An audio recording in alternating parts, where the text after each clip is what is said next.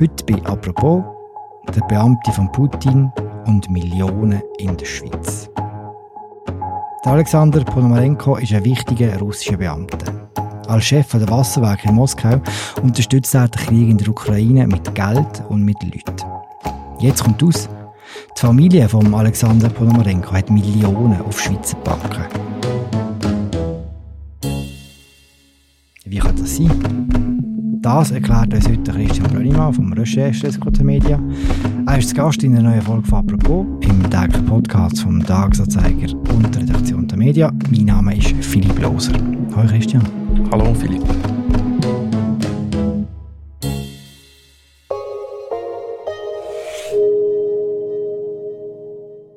Heute fangen wir mit einem Video an.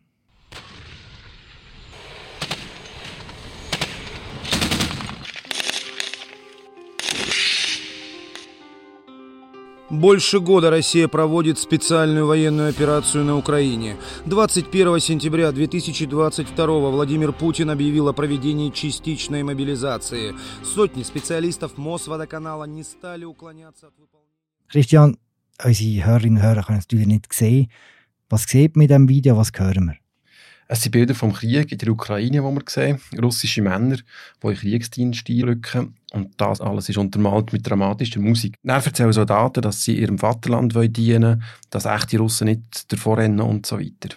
Eine Stimme aus dem Off kommt dazu, wo sagt, dass die Soldaten früher bei einer staatlichen Firma geschafft haben, beim Mosvodo-Kanal, dem Wasserwerk von Moskau, und dass es die Staatsfirma ist, die jetzt den Krieg unterstützt mit ihren Männern, aber auch mit Material und den Lohnfortzahlungen der Männer. Es ist also ein Propagandavideo für den Krieg und wo Werbung macht, um den Krieg einzurücken. Und am Anfang und am Schluss von dem Video wird da gross das Logo von dem Wasserwerk vom Mosvodo-Kanal eingeblendet. Was ist speziell am Video? Also das Video ist eben vom Mosvodo-Kanal ins Internet gestellt worden und es zeigt äh, sehr deutlich auf, dass die Staatsfirma den Krieg von Putin aktiv unterstützt, ganz direkt und unmittelbar. Und der Chef vom Mosvodo-Kanal, der heißt eben Alexander Ponomarenko und um ihn und um seine Familie geht es in unserer Recherche.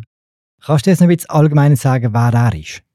Also er ist ein Wegbegleiter vom stellvertretenden Bürgermeister von Moskau, hat seine Karriere gemacht in dem Moskauer Stadtwerk und ist jetzt dort seit mehr als zehn Jahren schon der Chef von der Firma Mosvodo-Kanal, dem grössten Wasserversorgungsunternehmen in Russland. Das ist so wie das EWZ in Zürich oder das EWB in Bern ist. Dass wir heute mit ihm reden, das hat mit seinem Vermögen zu tun. Wie macht man als Chef von einer russischen Trinkwasserfirma Millionen?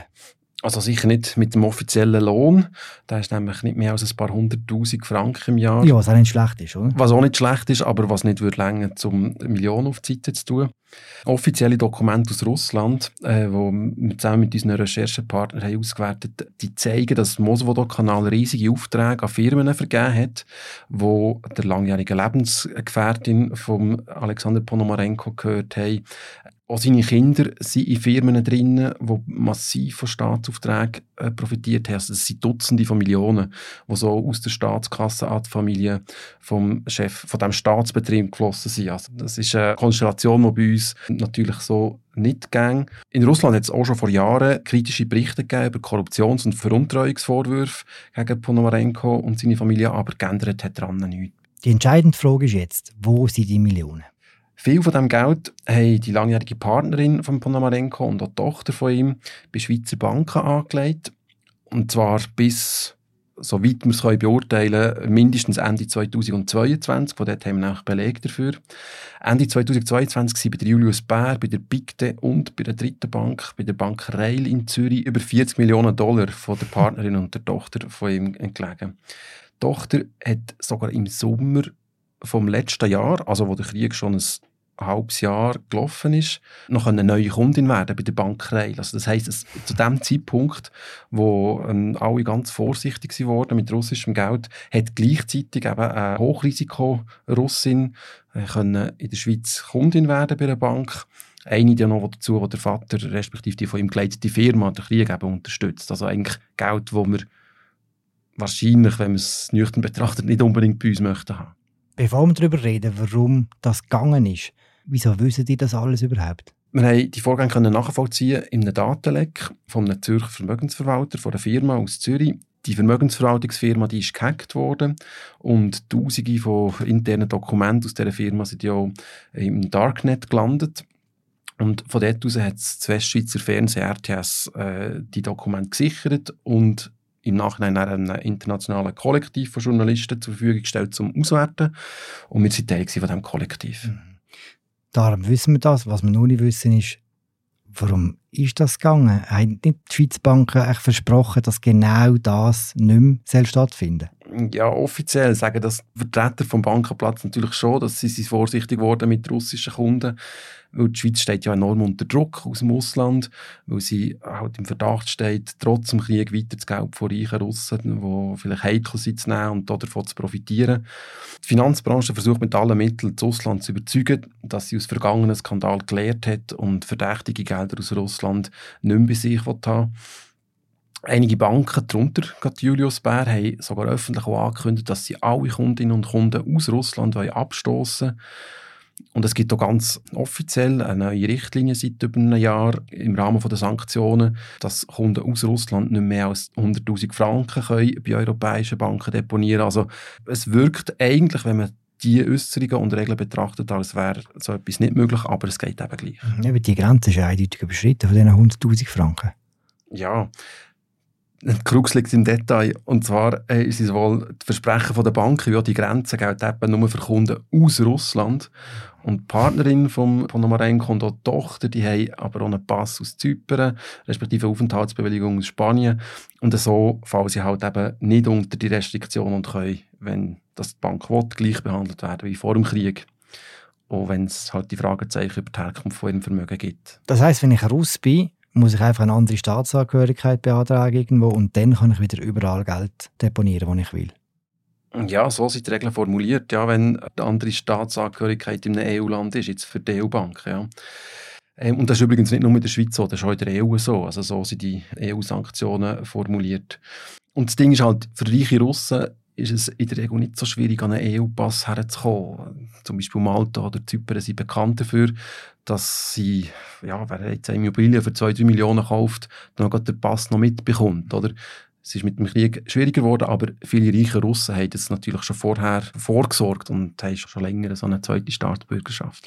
Ist der Alexander Ponomarenko eigentlich der einzige Russ, der jetzt in diesem Leck begegnet ist, der Geld in der Schweiz, wo man, wo man vielleicht ein bisschen anzweifeln könnte, dass das da sein Nein, es hat auch andere gehabt. Besonders interessant finde ich den Fall von Leonid Reimann da muss ich ein bisschen ausholen, der Leonid Reimann war ein enger Vertrauter von Putin selber. Er war Minister für Information und Kommunikation, gewesen, der erste bei der Regierungsperiode von Putin, als einer der zentralen Figuren in der Regierung. Er ist dann unter starken Verdacht gekommen, sich in dieser Zeit auch bereichert zu haben an staatlichem Vermögen. Ein internationales Schiedsgericht hat in Zürich genau das festgestellt, dass sich der Reimann auch strafbar gemacht hat, unter anderem wegen Geldwäscherei nach Schweizer Recht. Zeitungen waren damals voll mit Artikeln darüber im In- und im Ausland. Es ist als spektakuläres Urteil angeschaut worden. Kurz, der Reimann ist verbrannte Erde. Und trotzdem hat er aber nur zwei Jahre nach diesen ganzen Schlagzeilen ähm, können mehrere Konten bei der Julius Bär in Zürich eröffnen und darauf Dutzende Millionen deponieren und hin und her verschieben. Und zwar das alles zu einer Zeit, wo er offiziell noch Berater vom russischen Präsidenten war, also eindeutig ein, ein politically exposed person, ein PEP. Und er ist ja auch, und das ist das Zweite, was so erstaunlich ist, auch noch lange nach dem Einmarsch der Russen auf der Krim und in der Ostukraine 2014 noch Hund geblieben bei Julius Bär, nämlich mindestens bis 2021, soweit können wir es nachverfolgen in den Daten. Und ich finde das unglaublich, weil der Fall zeigt, wie sehr nach in Gegenwart, wenn der Reimann kann Kund werden eigentlich praktisch jeder Russ mit einem schwierigen Hintergrund wahrscheinlich können Kund werden. Weil bei ihm kommt halt vieles zusammen. Das Politische, das Moralische. Also wenn er es geschafft hat, bei der Schweizer Bank unterzukommen, dann, dann wäre nicht. Die Geschichte von dem Reimann, die Geschichte von äh, Alexander Ponomarenko, warum hören wir das alles zum x-ten Mal? Es gibt halt nach wie vor einen Teil der Akteure auf dem Finanzplatz, der eigenen Profit ja, über die Moral steht. Und das ist einfach eine bloße Risikoabwägung, die sie machen. Wie viel Geld kann man mit einem heiklen Kunden verdienen und deckt das Geld, das man kann verdienen damit das Risiko dabei aufzufliegen und einen Reputationsschaden oder im schlimmeren Fall sogar ein Verfahren vor einer Behörde zu riskieren. Und dazu muss man wissen, Vermögensverwalter, die nehmen ja häufig einen Prozentsatz vom Total der angelegten Gelder. Also je mehr Geld das ein Kunde bringt, desto größer ist das Risiko, wo man bereit ist einzugehen damit. Nur als Beispiel, der externe Vermögensverwalter von der Familie von Panamarenko hat an diesen 40 Millionen von der Partnerin und von der Tochter ähm, pro Monat selber etwa 10'000 Franken verdient. Also das ist schon einmal ein schönes Monatssalär mit zwei Kundinnen, oder? Wir finden in so einem Datenleck manchmal schon so farbige E-Mails. Äh, in diesem Fall jetzt zum Beispiel ein E-Mail von einem Vermögensverwalter, der gerne eben so sportlich unterwegs wäre und sich dann ärgert über Zitat, lächerlich ängstliche Compliance von einer Partnerbank und sich fragt, was jetzt aus diesen gut alten Zeiten, von den können wir machen Zeiten jetzt eigentlich geworden sind. Und ja, das gibt schon so ein bisschen ein Gefühl dafür, dass es Leute auf dem Finanzplatz gibt, die halt immer noch in erster Linie an ihr eigenes Portemonnaie auch denken und ja, halt Risiken in Kauf nehmen. Die guten alten Zeiten. Was sagen denn die Banken, wenn die sie auf das ansprechen? Also die Banken sagen gar nichts wegen dem Bankgeheimnis. Die ist äh, ja, unmöglich, über mögliche Kundenbeziehungen äh, zu reden. Also sie bestätigen nicht mal, ob äh, die betreffenden Leute bei ihnen äh, sie Kundinnen waren oder immer noch sind und dementieren so nicht. Ähm, sie betonen aber jeweils in so äh, Anfragen, dass sie sich immer und überall alle Regeln würden halten Was sagen die direkt Betroffenen? Was sagen der Alexander Ponomarenko und der Leonid Reimann? Also die zwei haben sich ebenfalls nicht auf eine Anfrage vom Kollektiv oder auf mehrere Anfragen vom Kollektiv gemeldet. Die langjährige Partnerin von Panamarenko, sie hat sich via Anwalt in Deutschland gemeldet und weist Vorwürfe zurück und sagt, sie habe ihr Vermögen hauptsächlich mit Immobiliengeschäft gemacht und gar nicht durch die Staatsaufträge. Sie sind zudem schon seit mehreren Jahren nicht mehr mit dem Ponomarenko zusammen. Hast du das Gefühl, all das, was ihr herausgefunden habt aus diesem Leck, wird irgendwelche Konsequenzen haben? Das ist immer schwierig zu sagen. Also für die Reputation ist es äh, natürlich eigentlich mehr Gift für den Schweizer Finanzplatz. Das ist klar, so Geschichten die nicht gut. Aber es ist gleichzeitig halt schon so, dass der Krieg so vieles verändert hat in der Beurteilung, wie man mit russischem Geld umgehen sollte. Darum äh, finden wir es so sehr wichtig, dass man über die Sachen redet, die wir jetzt aus diesen Daten herauslesen können. Rein der Verdacht auf Geldwäscherei oder die Unterlassung von einer Geldwäscherei-Verdachtsmeldung bei den Banken genug gross ist, das müssen die Behörden beurteilen. Jetzt, also, das kann ich jetzt nicht sagen, ob es da Konsequenzen gibt. Danke, Christian. Danke dir, Philipp.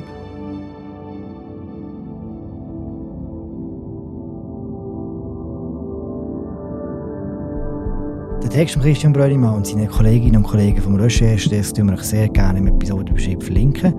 Danke, dass ihr zugelassen habt. Wir hören uns morgen wieder. Ciao zusammen.